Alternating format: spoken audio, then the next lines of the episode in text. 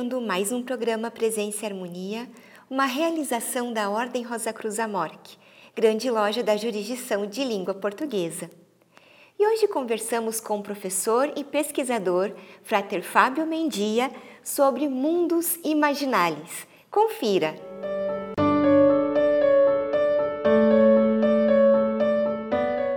Frater Fábio Mendia, que bom recebê-lo mais uma vez aqui no programa Presença e Harmonia, uma honra para nós. Obrigada.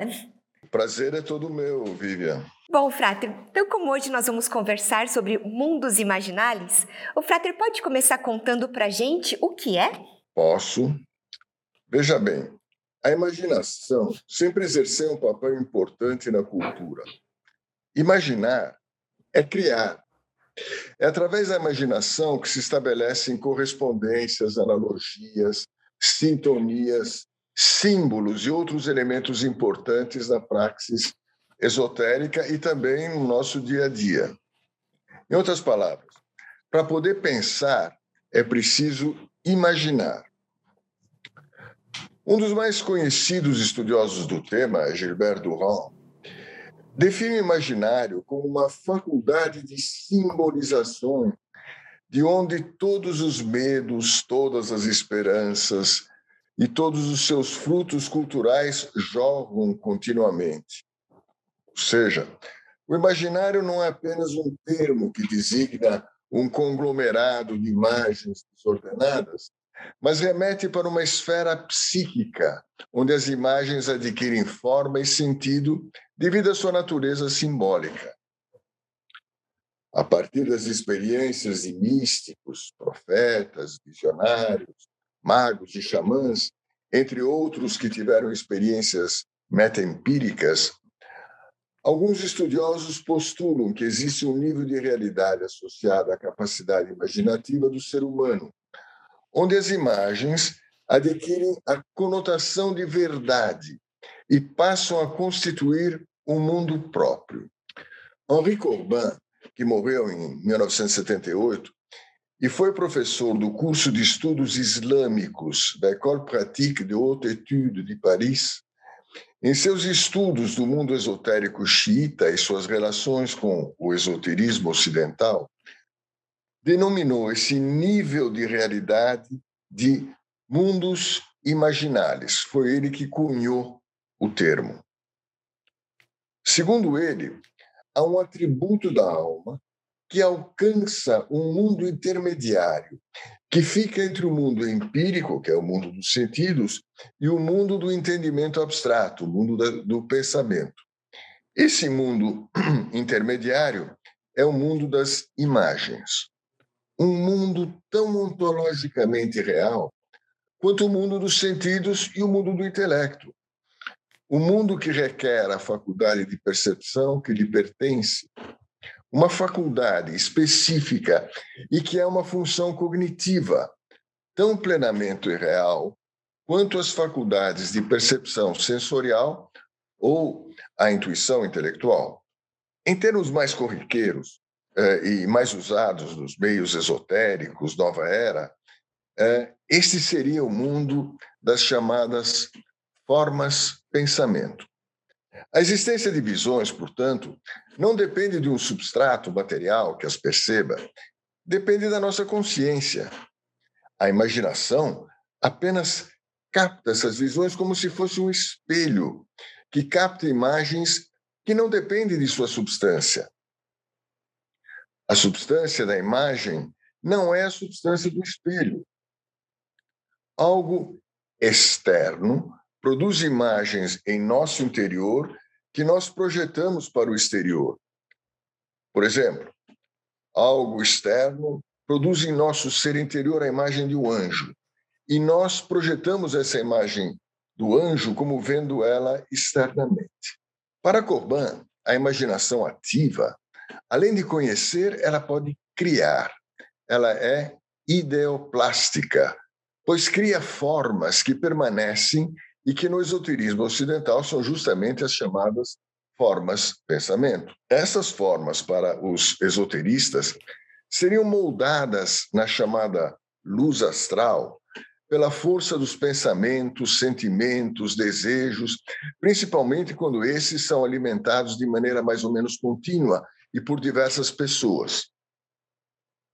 No Ocidente, por exemplo, as imagens de anjos, a figura de Jesus ou de Maria, eh, repetidamente imaginadas e veneradas ao longo dos séculos, criaram formas próprias que podem ser captadas pela faculdade da imaginação, que acaba interagindo com elas.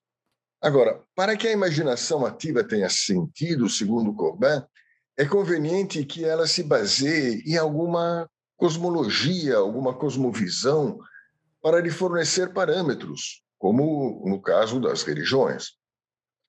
A cosmovisão ajuda a sintonizar, por assim dizer, as imagens do mundo imaginários com a nossa imaginação. Só como exemplo, um católico devoto pode ser muito sensível à visão da Virgem Maria e, portanto, mais propenso a sintonizá-la do que, por exemplo, um chinês budista, para quem a figura de Maria não tem nenhum sentido nem interesse, pois não faz parte de sua cultura. Não sei se isso ficou claro. Sim, sim, ficou assim, Tater. E continuando nessa questão, afinal, como é que a gente pode definir o que é realidade?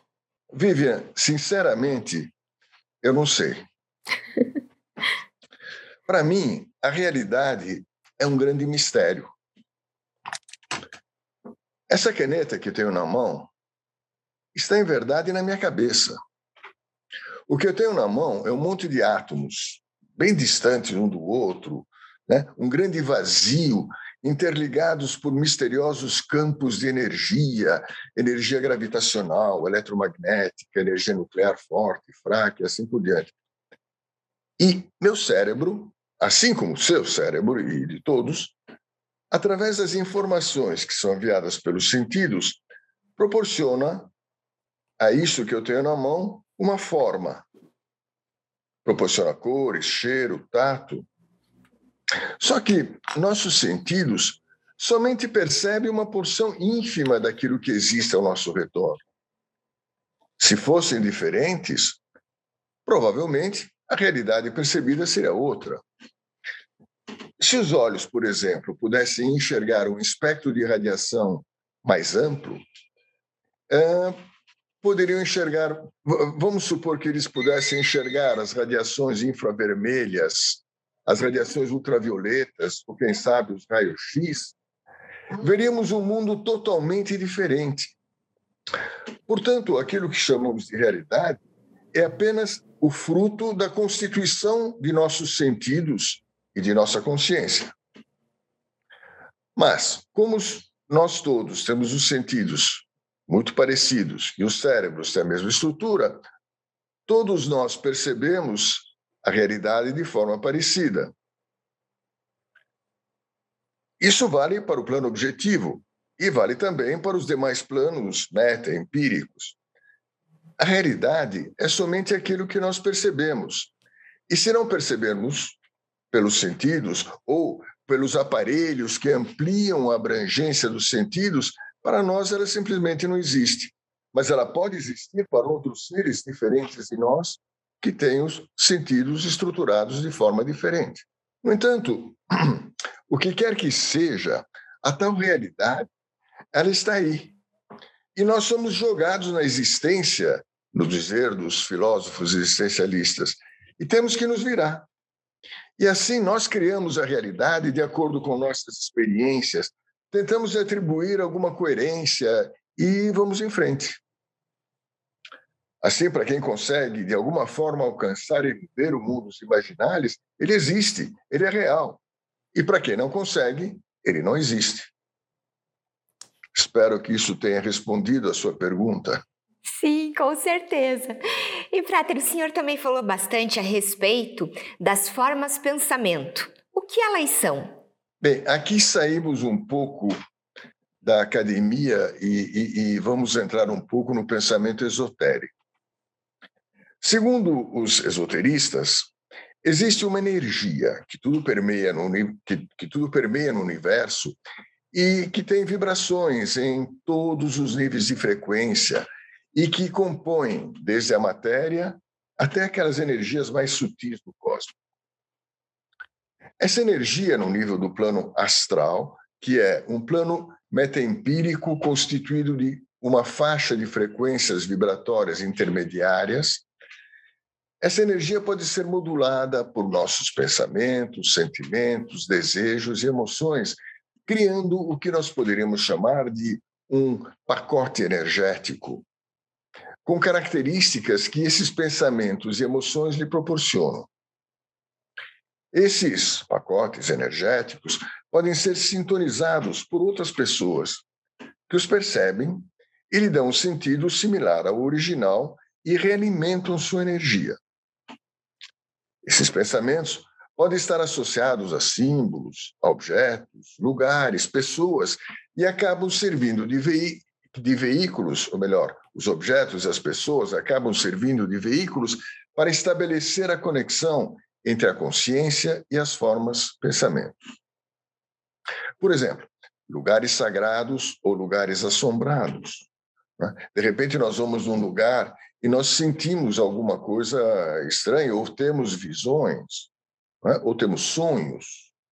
Quantos de nós, por exemplo, isso comigo aconteceu muito frequentemente, vamos para um hotel viajando e, e à noite temos sonhos terríveis, certo? Que é fruto das vibrações que existem naquele local, que formam formas, pensamentos que nos que nós sintonizamos, né?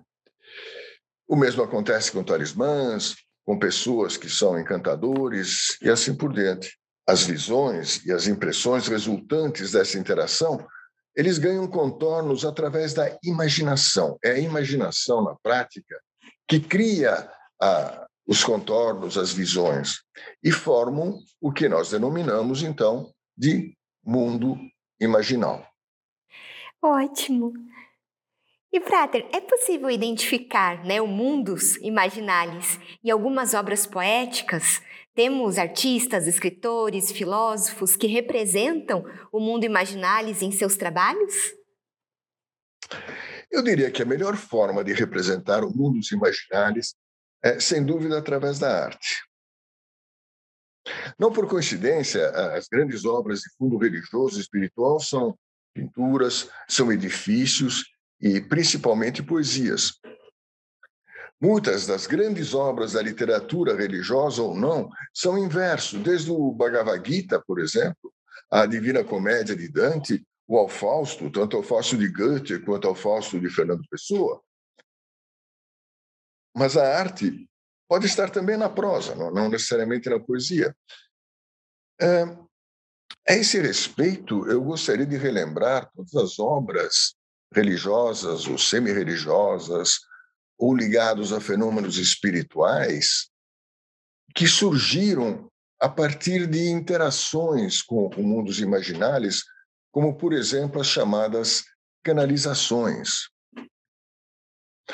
As canalizações, ao longo da história, têm produzido obras fantásticas, tanto em verso quanto em prosa, e obras de grande impacto. É, essas canalizações têm ocorrido em diferentes eras e culturas, são relatadas tanto na Bíblia quanto, por exemplo, por abduzidos por extraterrestres. Todos eles mencionam esse fenômeno que nós chamamos de canalização. É, durante essas experiências de canalização, seres aparentemente exteriores a nós se apresentam à visão interior do indivíduo, e essa visão interior cria seres exteriores que transmitem o conhecimento que, de certa forma, geraram resultados palpáveis no mundo objetivo. Essas experiências não foram necessariamente induzidas pelo desejo consciente de quem viveu as experiências, elas ocorrem. É, Independentemente da explicação que se queira dar à origem ontológica dessas fontes, o conhecimento gerado tem sido, às vezes, profundamente impactante. Ou seja, os fenômenos ocorrem e geram um conhecimento que ajuda toda a humanidade e que acaba impactando toda a história. Querem ver? Vamos tomar alguns exemplos. Vamos começar, por exemplo, com o nascimento do Islã. Segundo alguns relatos históricos, o profeta Maomé ele era semiletrado. E, no entanto, ele escreveu o Corão, um livro de rara beleza e de grande profundidade. Não sei se você já leu o Alcorão, mas é um livro maravilhoso, certo? Independente do que a gente possa achar da religião que surgiu dele, mas o, o livro em si é belíssimo. A começar pela própria caligrafia, enfim, a, a sonoridade das palavras em árabe, é maravilhoso. Ó, segundo o islamismo, ele teria sido ordenado pelo arcanjo Gabriel. O arcanjo Gabriel apareceu a Maomé enquanto ele estava num, numa caverna onde ele costumava ir para fazer suas reflexões, e, e ele ordenou ao Maomé para recitar um texto que ele tinha na mão. O Maomé não sabia ler. Não é? Então, isso foi contra a sua, a sua vontade, foi contra a sua capacidade. Relatando o episódio, o próprio Maomé afirma que se viu diante de um, de um anjo que lhe ordenou de recitar um texto à sua frente. Maomé disse ser incapaz de fazê-lo, e agora palavras textuais dele. Então, ele me apertou com força e depois de soltar, me repetiu a ordem: recite. Eu não consigo recitar, eu disse. E de novo ele me espremeu e me soltou até eu ficar exausto. Então ele ordenou: recite. E eu não consigo recitar. E depois dele me, de mim, depois dele me espremer uma terceira vez e me soltar, ele ordenou: recite em nome do teu Senhor Criador que de um embrião fez o ser humano. Então vejam, ele era um negociante bem-sucedido, embora tivesse momentos de recolhimento, nada indicava que ele tivesse alguma intenção de fundar uma religião. Assim, nada leva a crer que sua experiência inicial fosse fruto de algum desejo consciente, alguma autossugestão. Mas com o tempo, ele foi completando a obra de forma voluntária e submissa, Portanto, no fim, ele acabou tendo uma participação ativa no processo a partir de um nível de realidade metaempírico, do qual, de alguma forma, ele fazia parte. Ele não era somente um canal passivo.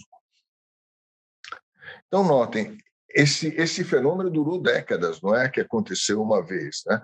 A, a elaboração do, do, do, do Alcorão foi sendo uh, ampliada ao longo de tempo.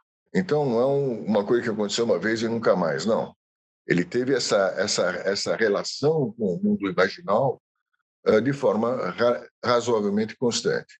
E a partir de então, o Islã passou a ser um componente da maior importância no desenrolar da história até os dias de hoje.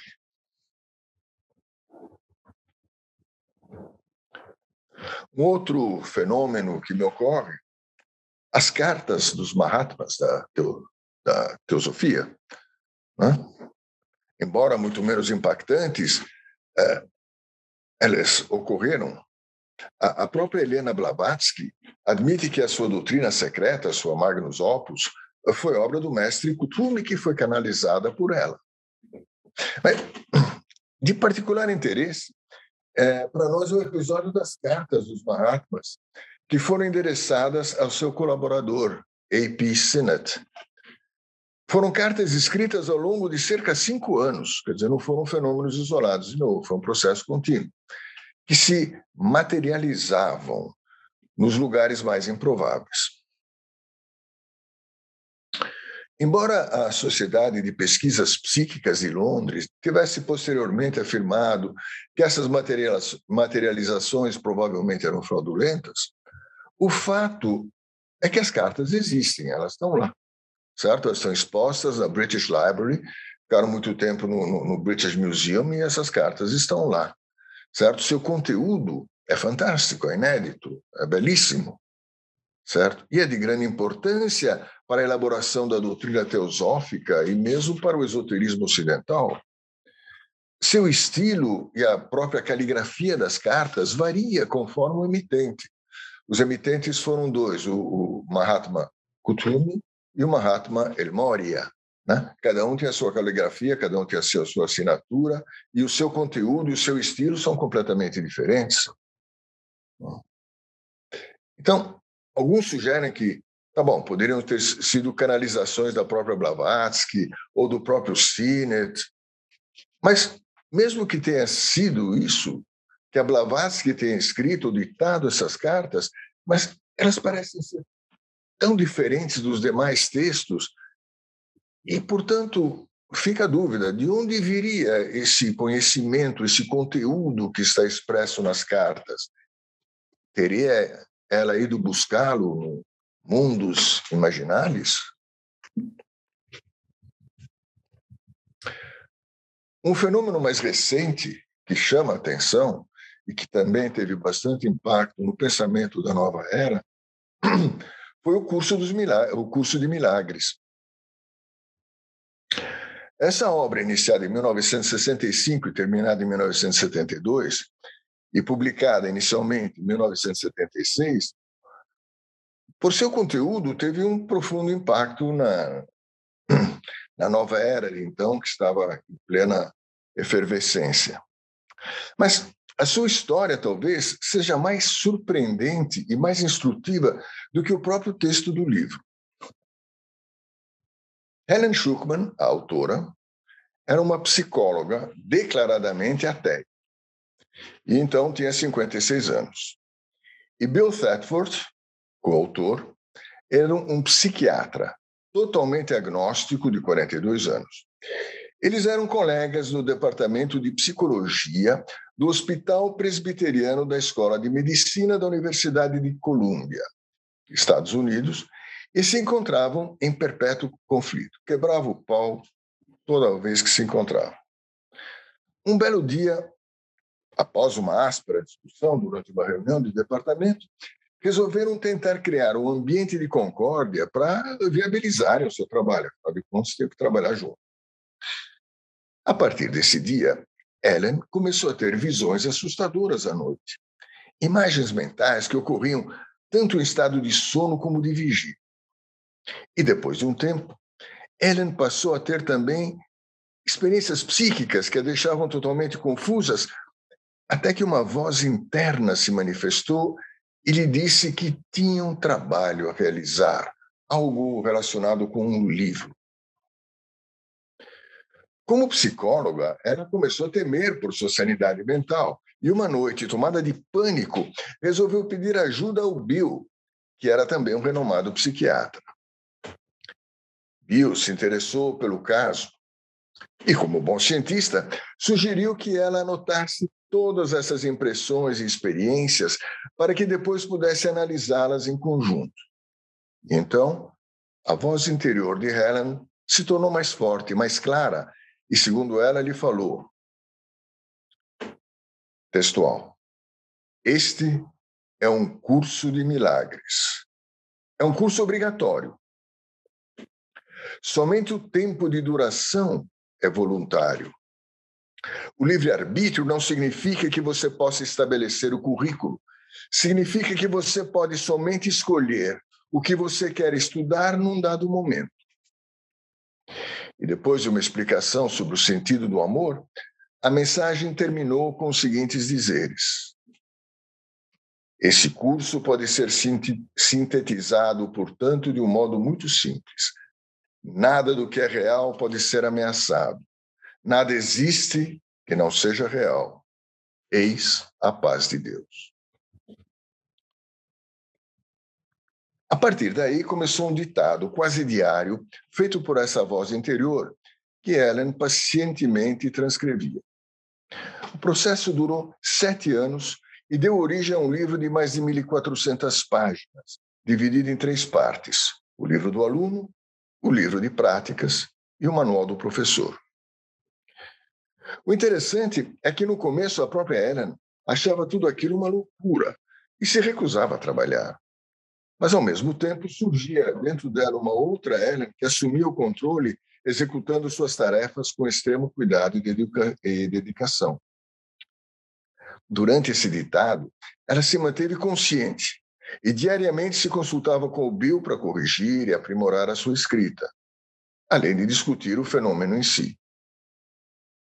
Manter o equilíbrio emocional de Ellen nesse processo foi a tarefa primordial de Bill. Ela estava convencida de que a voz interior era do próprio Jesus, pelo qual ela, como ateia, tinha sentimentos ambivalentes. No fim, Ellen e Bill ficaram tão envolvidos no processo que, junto com um grupo de amigos e admiradores da obra, fundaram a Foundation for Inner Peace, entidade sem fins lucrativos para divulgar a obra existente até os dias de hoje. A lista de exemplos poderia ser muito mais longa, incluindo desde as experiências de Moisés no Monte Sinai, as profecias dos profetas e das sibilas, os ensinamentos de Hermes Trismegisto a Asclépio, que foram revelados no Corpus Hermético, é um caso típico de canalização, e tantos outros fenômenos cujos resultados foram registrados pela história. Os exemplos acima mencionados revelam que, conforme os relatos dos próprios participantes, os fatos se desenvolveram às vezes contra a sua própria vontade. Outra característica importante dessa classe de fenômeno é que a memória do ocorrido se mantém viva o tempo todo e a experiência tem uma sensação de realidade idêntica à da realidade objetiva apresentada pelos sentidos, formando um mundo tão real quanto o um mundo objetivo. Portanto, o conceito de mundos imaginários vai além das simples, das simples imagens. A imaginação envolve o pensamento em todos os seus aspectos, bem como as sensações. A origem dessa realidade é um mistério. Aparentemente deriva de uma interrelação do plano individual com o plano cósmico, captada pela imaginação ou por alguma função específica da alma, que depois se torna uma ferramenta de trabalho do próprio mundo dos imaginários. Então, eu não sei se com isso ficou claro do que, que nós estamos falando. Ficou bastante, foram excelentes exemplos, Frater. E para a gente concluir, esse mundo, ele é ligado aos desejos? Bem, como nós vimos, ele é e não é. Ou seja, os desejos podem ajudar a criar as formas, pensamentos. Mas a recepção dessas formas, pensamentos por outras pode ou não estar ligado a desejos. Nos exemplos que eu dei, o caso de Maomé, o caso da Ellen, ela não tinha desejo nenhum de, de, de, de sintonizar o que ela sintonizou, mas acabou ocorrendo. Assim como com o caso do próprio Maomé. Frater Mendia, a gente agradece muito, né? O Frater poder compartilhar conosco o seu conhecimento. Muito obrigada. Bem, eu que agradeço a oportunidade de estar com vocês e de poder expressar algumas ideias que espero possam ajudar os meus irmãos e minhas irmãs. Com toda certeza, nós que agradecemos. Aproveito para lembrar do nosso e-mail presençaharmonia.morte.org.br. É muito importante para nós essa via de comunicação que nós temos com você que nos assiste. Agradecemos a participação conosco hoje e até o nosso próximo encontro. Paz profunda!